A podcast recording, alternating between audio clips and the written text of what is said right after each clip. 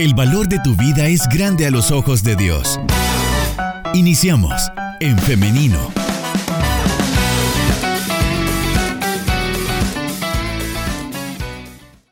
Un embarazo que catalogamos de alto riesgo es el que ya tiene factores predisponentes a que presente mayor complicaciones. Eh, Dentro de eso es que encontramos los factores de riesgo predisponentes para el alto riesgo. Por ejemplo, que usted tenga menos de 18 años. La edad es un factor de riesgo. Tener menos de 18 años al momento del embarazo o tener más de 36 años para el primer embarazo, no, no para los futuros. Estamos hablando de un primer embarazo. También el estilo de vida, como que una paciente o una señora que fume, que ingiera alcohol, eh, en abundancia, ¿verdad? No les estoy hablando de que de repente allá en una fiesta se tomó una cervecita, un traguito y eso es alto. No, es que sea crónico, ¿verdad? Alguien que fume, que ingiera alcohol, que llegue a usar drogas. Eh, y la salud materna también, dentro de esto es la obesidad, alguien que ya tenga una enfermedad de base previa, diabetes, eh, hipertensión, hipotiroidismo, asma, todo eso son factores que ya de por sí nos pueden complicar el embarazo desde temprana edad. Por ejemplo, yo, las pacientes que somos, somos, porque yo también padezco de tiroides, que somos hipotiroideas, muchas desconocen que ellas antes de embarazarse tienen que tener un examen eh, con niveles tiroideos normales, porque si no, están altamente predispuestas a perder ese embarazo igual con las pacientes diabéticas. Entonces, eh, cuando hablamos de alto riesgo, vamos como justo encaminados a que las señoras que padecen de alguna enfermedad de base sepan que su embarazo no va a ser ya tan normal, sino que va a tener algo que tenemos que estar vigilándola todavía más seguido que una eh, señora que no es, que no tiene ningún factor de riesgo. Si ya de por sí un embarazo normal de una señora sana tiene que estarse viendo cada cuatro semanas, pues a veces las de alto riesgo las estamos un poquito más eh, tempranamente o llevan un número de ultrasonografías mayores porque vamos tratando de detectar y de ir este, enfocadas en cuanto a la patología que pueda padecer. También el tipo de sangre es importantísimo. La gran mayoría aquí en nuestro país somos, el, digo yo, del tipo más común, somos ORH positivo que es una ventaja ser el tipo más común por cualquier accidente, por cualquier complicación, porque cualquiera nos puede dar sangre. Pero hay, hay diversidad de tipos de sangre, pero el de alto riesgo para el embarazo es el ORH negativo. Entonces, porque ese también puede llevar, tiene que tener un cuidado especial y diferente a las que tenemos un tipo de sangre normal. Muy bien. Doctora, y esto era algo que yo quería preguntar también si el riesgo es desde el principio o es progresivo, ¿no? Ya que tenemos, digamos, una mujer que ya presenta alguna patología previa que podría complicarle, es desde el momento en el que se da cuenta que está embarazada o desde el momento en el que queda embarazada, ¿desde ahí es el riesgo o va progresivo? Las dos cosas, porque primero, eh, quizás nosotros culturalmente no tenemos bien instalado algo que ahora va a empezar a estar como más en boga, digamos así, la consulta preconcepcional. Yo siempre les he hecho como el énfasis de eso. Nosotras deberíamos de consultar antes de embarazarnos, no como estamos acostumbradas, que consultamos hasta que ya tengo la prueba que dice que estoy embarazada. Idealmente deberíamos de asistir y en cualquier eh, centro médico privado, institucional, llámese Seguro Social o, Ministerio de Salud, están ahora promoviendo la consulta preconcepcional. Usted puede llegar y decir, yo vengo a ponerme control porque me quiero embarazar. Al nosotros, al usted decir que se quiere embarazar, se hacen la serie de exámenes que por lo general dejamos cuando ya estamos embarazadas, porque esos exámenes se llaman incluso prenatales, quiere decir que tenían que haberse dejado antes de que usted se embarazara porque ahí detectamos una diabetes que a veces las señoras no se han dado cuenta que padecen de diabetes o podemos también encontrar una anemia que yo puedo corregir antes de decirle a una señora embarácese si está con anemia, que me la va a poner en mucho mayor riesgo que si fuera una, eh, sin anemia. Eh, cuando vemos eh, infecciones de vías urinarias, podemos tratarlas antes del embarazo con casi que todos los medicamentos existentes, pero si yo detecto una infección de vías urinarias que también me puede producir una amenaza de aborto o un parto prematuro, yo ya no tengo toda la gama de antibióticos para poder utilizar por el mismo embarazo. O sea, me limito a los antibióticos y a veces son bacterias muy resistentes. Entonces, todo eso deberíamos de consultarlo antes. Si yo ya de por sí, por ejemplo, lo que les mencionaba, yo que sé que soy hipotiroidea, eh, de base, ya lo sé, no podría llegar y ya me voy a embarazar. Tengo que llegar a un chequeo pre y decir, soy hipotiroidea, entonces, ¿qué necesito saber para embarazar? Y ahí viene como las sugerencias o las recomendaciones, porque hay eh, incluso eh, enfermedades que uno como médico llega a recomendarles no embarazarse, pero tampoco se lo puedo prohibir porque esa es decisión de cada quien. Eh, he tenido pacientes muy, muy de alto riesgo cuando yo estaba en mi formación en el hospital de maternidad. Llegó una, una paciente de, si no me equivoco, en esos entonces 22 años, con una cardiopatía congénita, o sea, que había nacido con una malformación en el corazón y le habían dicho que idealmente ella no tenía que embarazarse porque era una malformación que no se podía corregir. Entonces ella vivió todo su tiempo con su corazoncito así, pero justo cuando llegó en el embarazo se complicó, pero exageradamente. Ese bebé falleció adentro de su mami y la señora estuvo a punto de fallecer.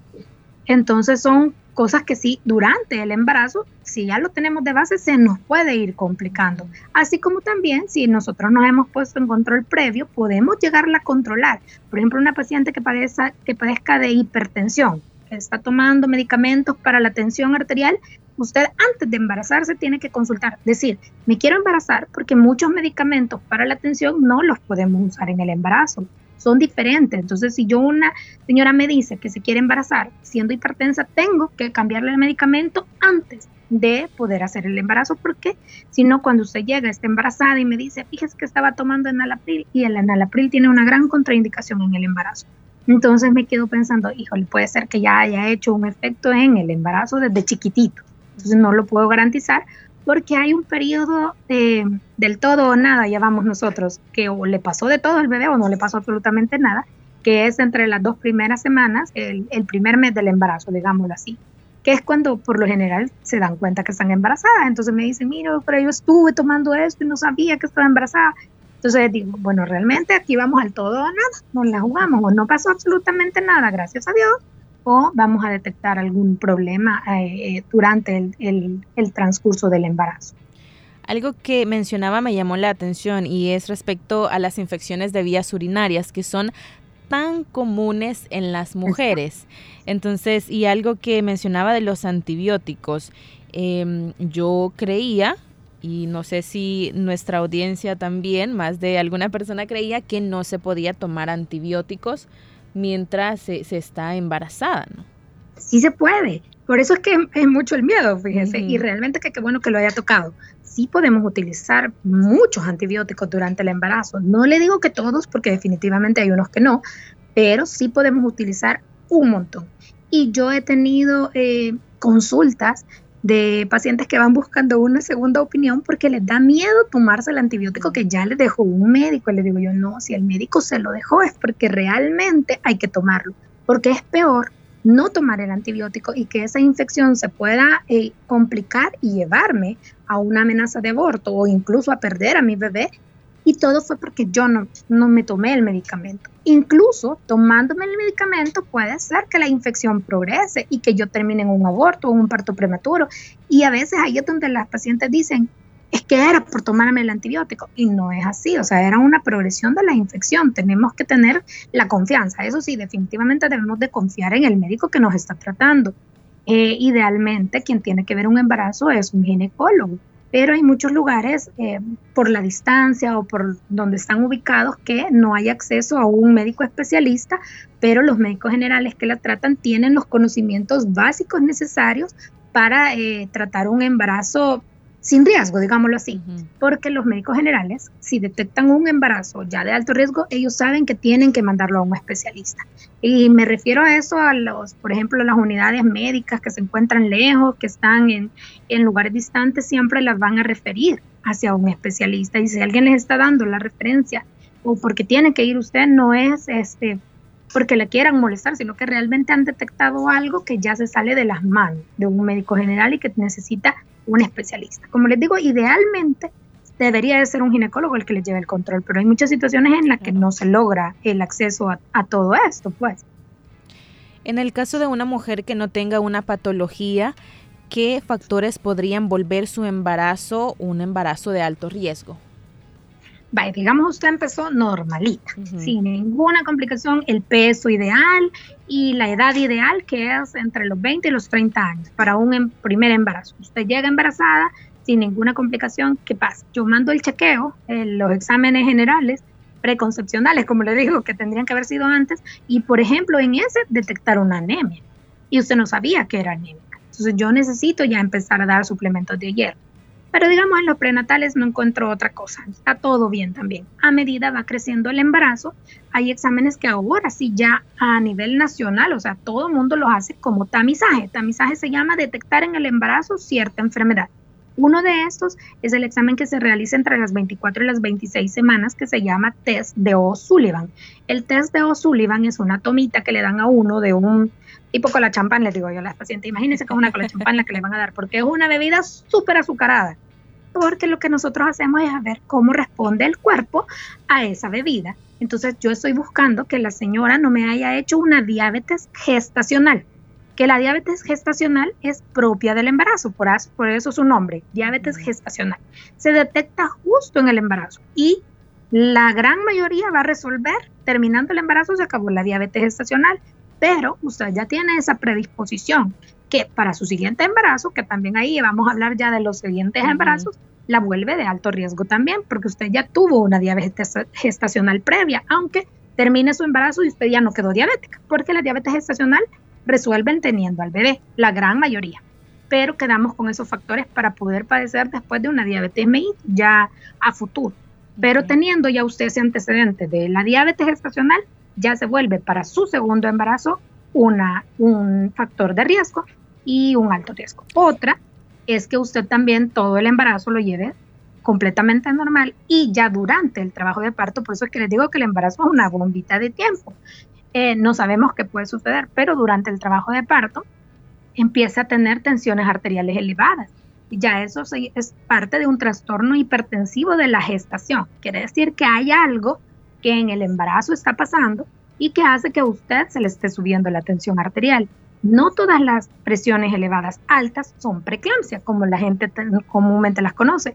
Algunas pueden ser un trastorno hipertensivo transitorio, llamamos que es solo un ratito que se le subió la tensión. Otras que sí mandamos todos los estudios y corroboramos que es una preeclampsia sin signos de gravedad, pero que es preeclampsia porque ya está haciendo fuga de proteínas, tensiones elevadas, o una preeclampsia con signos de gravedad, que es cuando ya nosotros incluso hasta meritamos concluir el embarazo, eh, estabilizar a la, a la paciente y dar un medicamento especial para evitar que esa elevación de la tensión arterial nos lleve hasta una convulsión, que es una de las complicaciones más severas del embarazo, que es una eclampsia. Ya cuando la paciente convulsionó embarazada es una eclampsia. Entonces, todo puede ser gradual. Todo, realmente el embarazo no es una enfermedad, pero cualquier eh, circunstancia nos puede llevar a complicar. Muchas de esas son desconocidas. Por ejemplo, una, una preeclampsia que sale, la mayoría las dejamos como idiopáticas porque no tenía ella ningún factor de riesgo, sino que lo que fue para la, señora el factor de riesgo es el mismo embarazo. Recordemos que hay una serie de cambios eh, fisiológicos y eh, químicos dentro de nuestro organismo que pueden llegar a ser como una reacción alérgica, digamos, de nuestro mismo cuerpo, de nuestras tan buenas defensas que podemos tener, que ven al embarazo como un, como un ser extraño. Y acordémonos que el embarazo, aunque viva dentro de mí, es otra personita completamente diferente a mí.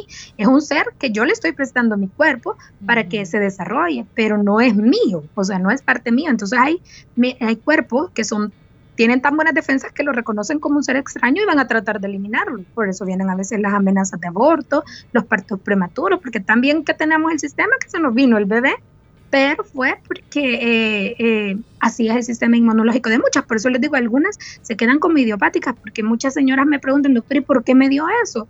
Yo le puedo decir qué es lo que mm, de estudio se han tratado de encontrar, pero concluyentes no hay ninguno. Por ejemplo, en el caso de la preeclampsia, no hay, no hay un estudio que me diga, ah, la preeclampsia se debe a eso. No, todo hay teorías de por qué las preeclampsias pueden suceder. Entonces, eh, no hay algo como certero en el embarazo que me vaya a decir por qué me voy a complicar. Pero en, cuando hablamos de los embarazos de, alto riesgo, que ya tenemos unas previas, eh, sí podemos decir, debido a esto, su embarazo se puede complicar y yo se lo puedo informar a la paciente con antelación y estarle diciendo esto le puede llegar a suceder. Diferente a una que lo lleva todo normal, que ya se le informa hasta en el momento que se da la complicación. Y no le puedo decir como causas porque cuando hay a veces abortos tempranos, chiquititos, las señoras se llegan a sentir hasta culpables ellas mismas de que eh, pasó el aborto, que no hice, doctora, que dejé de hacer, que hice mal. Y realmente muchos, muchos abortos, yo sé que es bien difícil entenderlo en el momento que estamos pasando, pero hay muchos eh, cambios también a nivel cromosómico de, donde, de donde se da la unión del espermatozoide con el óvulo, que pueden haber hecho una falla cromosómica y el cuerpo es tan inteligente que lo detecta tempranamente y pues detiene el embarazo. O sea, realmente yo hasta ahí me voy y digo, Dios es tan bueno que sabe que eh, es, eh, no va a tener ningún pronóstico más adelante, entonces lo termina antes de que eso siga en formación que es difícil realmente entenderlo en el momento, pero nosotros como médicos que ya lo entendemos así, tratamos de explicarlo con esas palabras a la señora para que pueda entender que no es culpa de ella, porque todas a veces han llevado, doctores, pero yo me tomé todas mis prenatales, me hice mis exámenes, todo iba bien y mire, ¿por qué me pasó esto?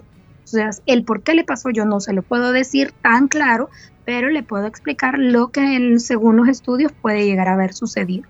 Y muchas veces son fallas cromosómicas, donde no tiene nada que ver usted, o sea, no tiene nada que ver uno como mamá, sino que definitivamente algo a nivel así tan chiquititito, ni microscópico para decirles, falló, hizo una mal combinación de genes y pues por eso se dan las fallas tempranas en el embarazo.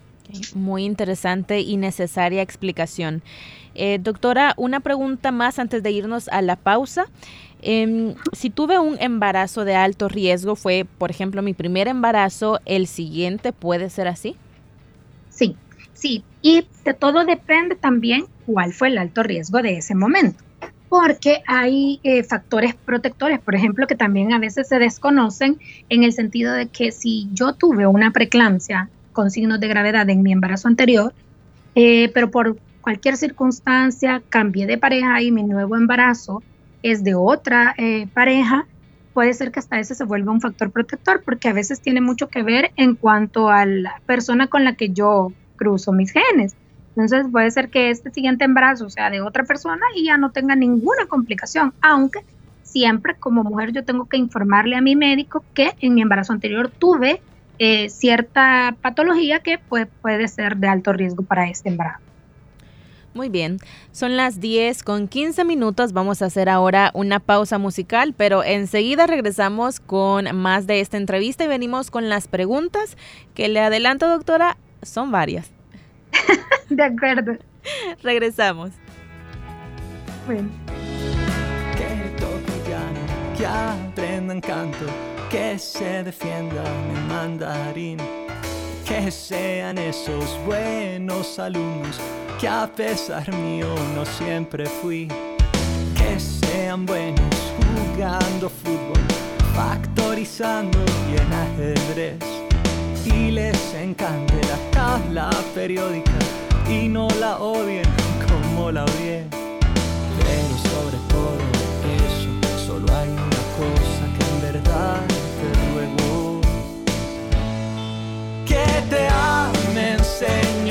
te amen, que su gran ambición seas tú, que trasnochen soñando tu reino de justicia, de paz y virtud.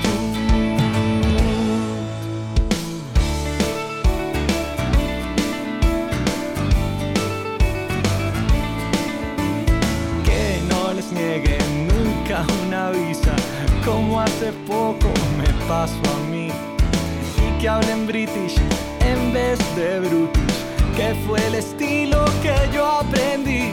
Y que tengan una bella familia y aquella casa que te conté.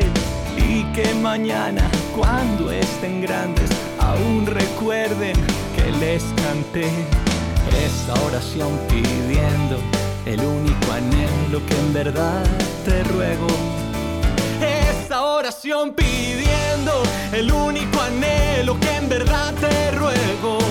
Y que te amen, Señor, que te amen, que su gran ambición seas tú. Y que trasnochen soñando tu reino de justicia, de paz y virtud. Que otro tesoro podrían tener que se comparara a la fe.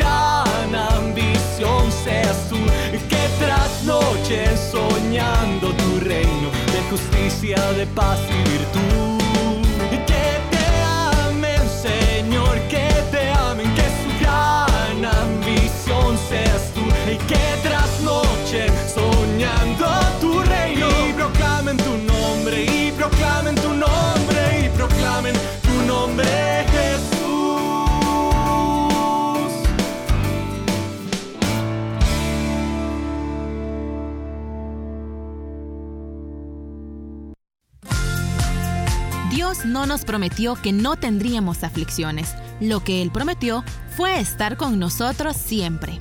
Tengamos presente que ninguna circunstancia puede hacernos olvidar que Dios es bueno.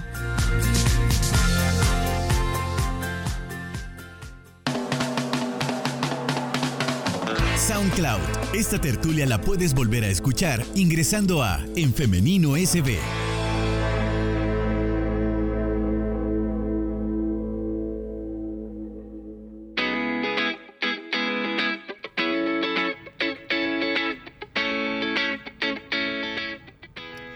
Estamos de regreso con más de En Femenino. Muchas gracias por continuar en nuestra sintonía y también por estar participando con nosotros.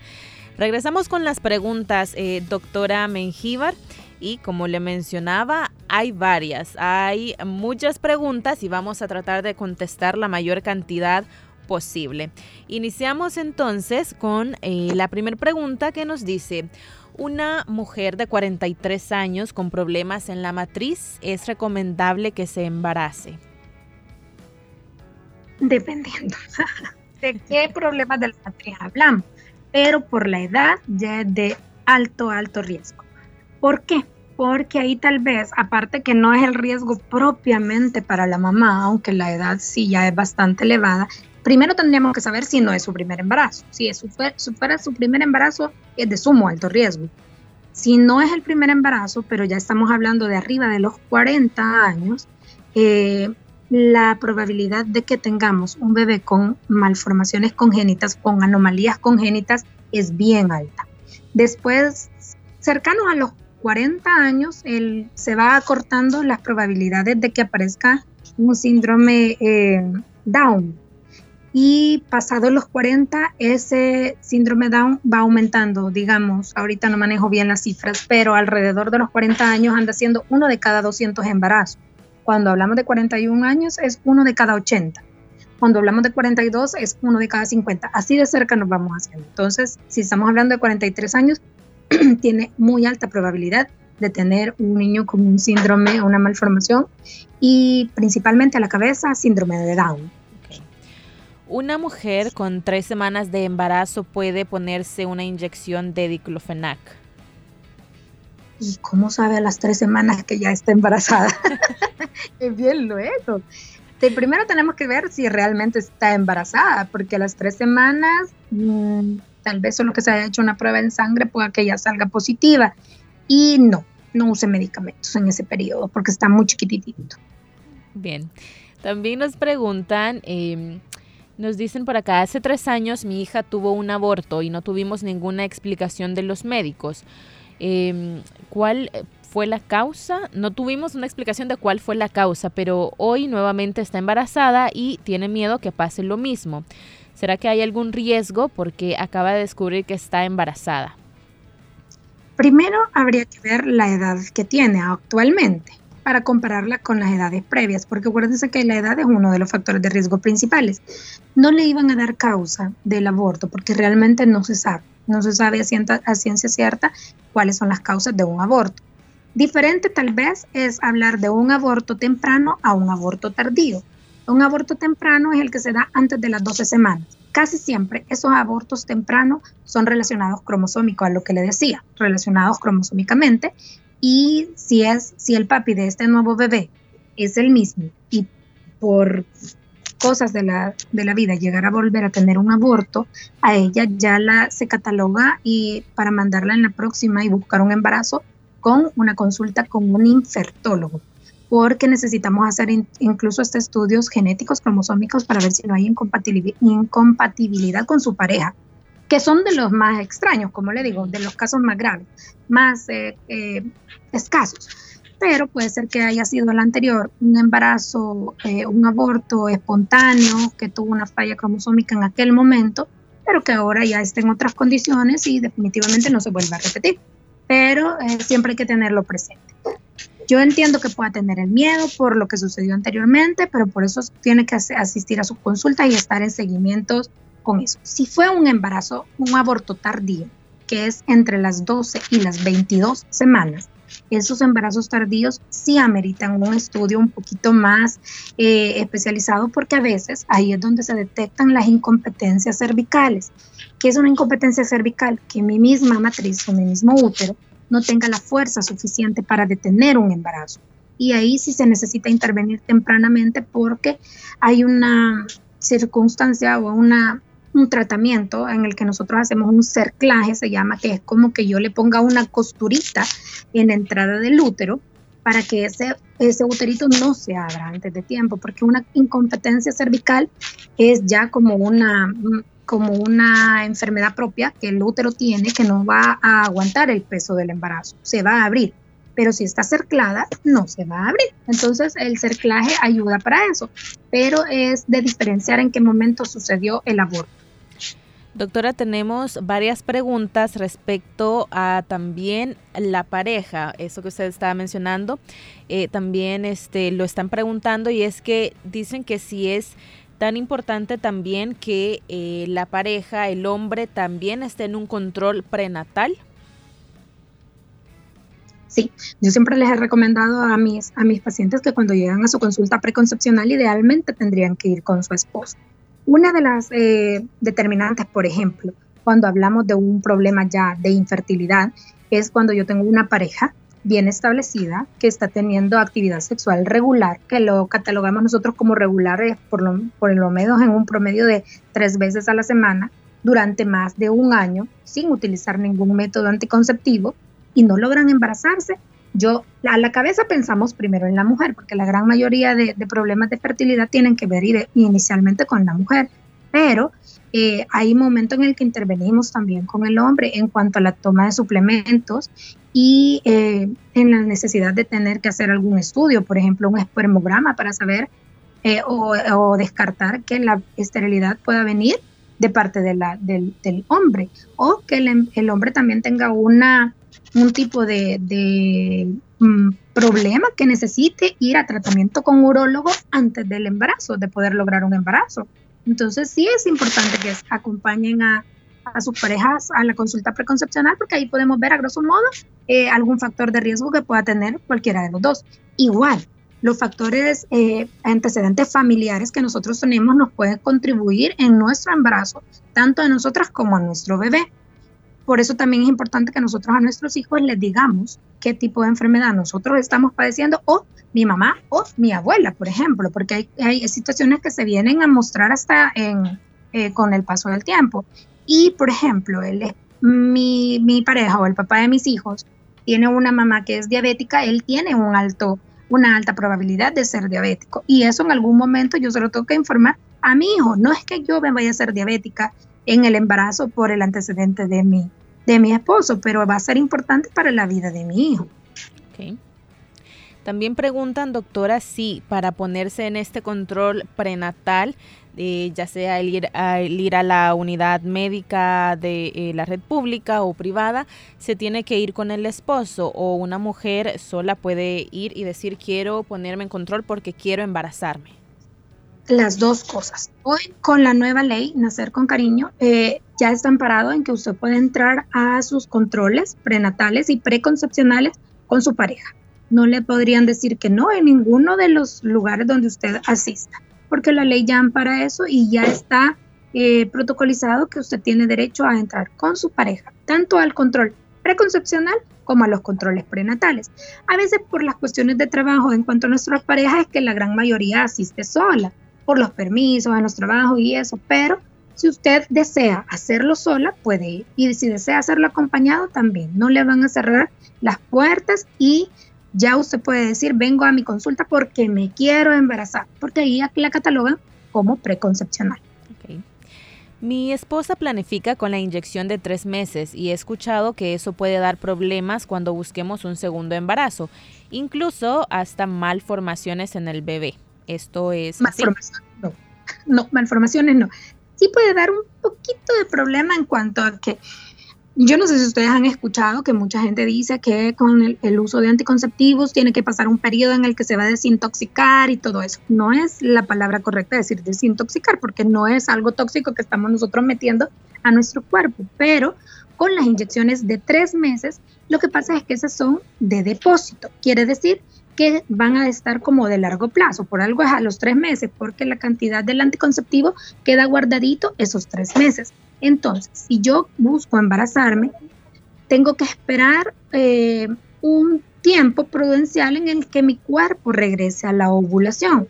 Diferente, por ejemplo, una inyección mensual, no generan depósito. También las pastillas. Si ustedes buscan, por ejemplo, un, un embarazo a corto plazo, generalmente yo lo que les recomiendo a las señoras es que no utilicen un, uno de depósito, como el de tres meses, por ejemplo. Si usted de aquí a dos años o a un año se quiere embarazar, mejor utilicemos pastillas o utilicemos eh, una mensual que no me va a generar depósito, como con las de tres meses, que las de tres meses casi siempre la utilizan las señoras cuando quieren esperarse unos cinco años o ya no volver a tener ningún bebé y no se quieren esterilizar. Entonces esas se recomiendan más para largo plazo. Hay varias preguntas también respecto al síndrome de ovarios poliquísticos y al tratamiento que se toma para tratar a este. Y preguntan si lo primero es que hay algún riesgo al embarazarse teniendo ovario poliquístico y el segundo es respecto al medicamento, si el medicamento también podría ser eh, un factor de riesgo para el embarazo. Lo que sucede eh, con el síndrome de ovarios poliquísticos si una de las principales eh, problemas de los ovarios poliquísticos es que cuesta embarazarse, o sea, genera infertilidad, problemas de infertilidad. Casi siempre por eso nos damos cuenta que la, paciente tiene ovarios poliquísticos porque no se ha logrado embarazar.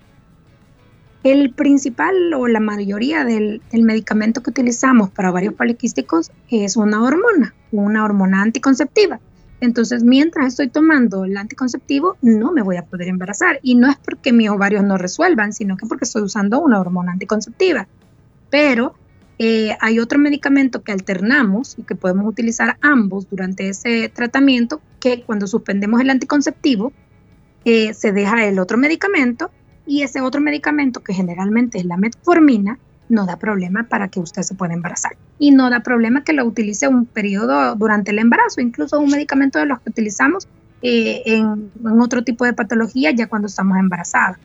Pero eh, en sí el, uso de anticonceptivos para el tratar ovarios poliquísticos no le va a permitir embarazarse porque estamos haciendo justo lo que queremos, no hacer que los ovarios como que descansen y logre lograr su, su función normal.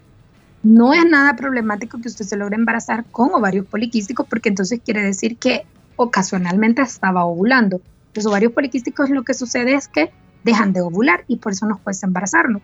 Pero si usted se embarazó con ovarios poliquísticos, quiere decir que sus ovarios poliquísticos eran mm, un poquito funcional. El ovario lograba liberar un óvulo y justo en ese logró embarazarse. Tenemos una última pregunta. Eh, tengo 25 años. El año pasado tuve a mi segundo bebé. Mi embarazo fue de alto riesgo. Tuve un reposo por una hemorragia subcorial. En agosto nació mi bebé y me dijeron que nació con una cardiopatía congénita compleja. Este año, en marzo, falleció. ¿Es posible que mi tercer embarazo sea igual? No, o sea, sí tiene ella que decir que su bebé tuvo una cardiopatía congénita, porque le van a estar haciendo chequeos ya desde tempranamente en las ultras anteriores. Es bien difícil a veces detectar una cardiopatía estando embarazada, porque a menos que fuera algo tan evidente, tan un corazón demasiado grande o, o alguna ventrícula aurícula dilatada, se puede detectar en el embarazo. De lo contrario, se detecta hasta el momento del nacimiento.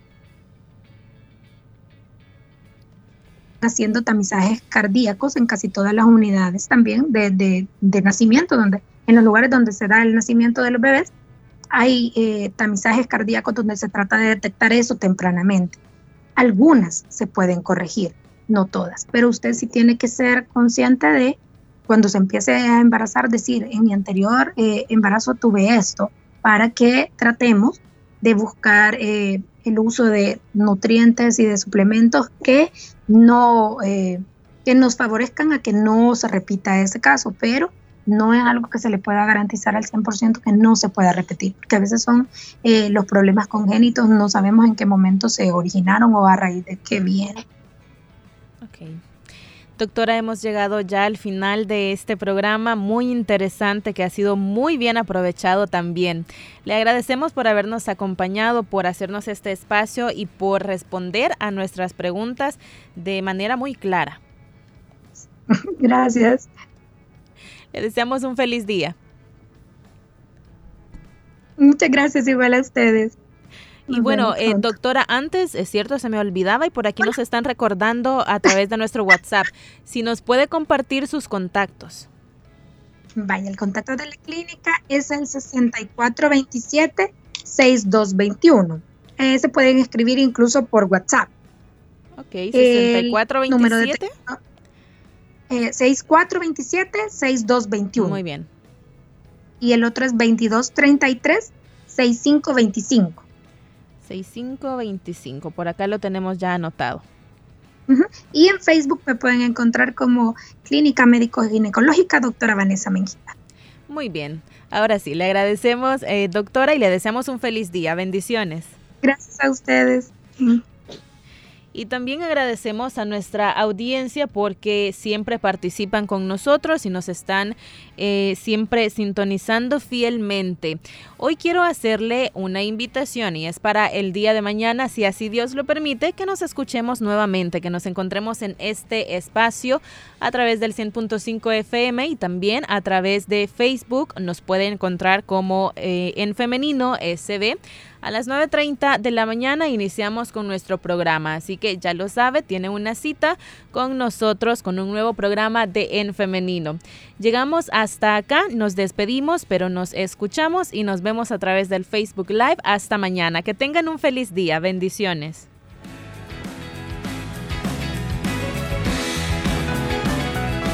Construye tu vida con pensamiento propio. Hasta la próxima.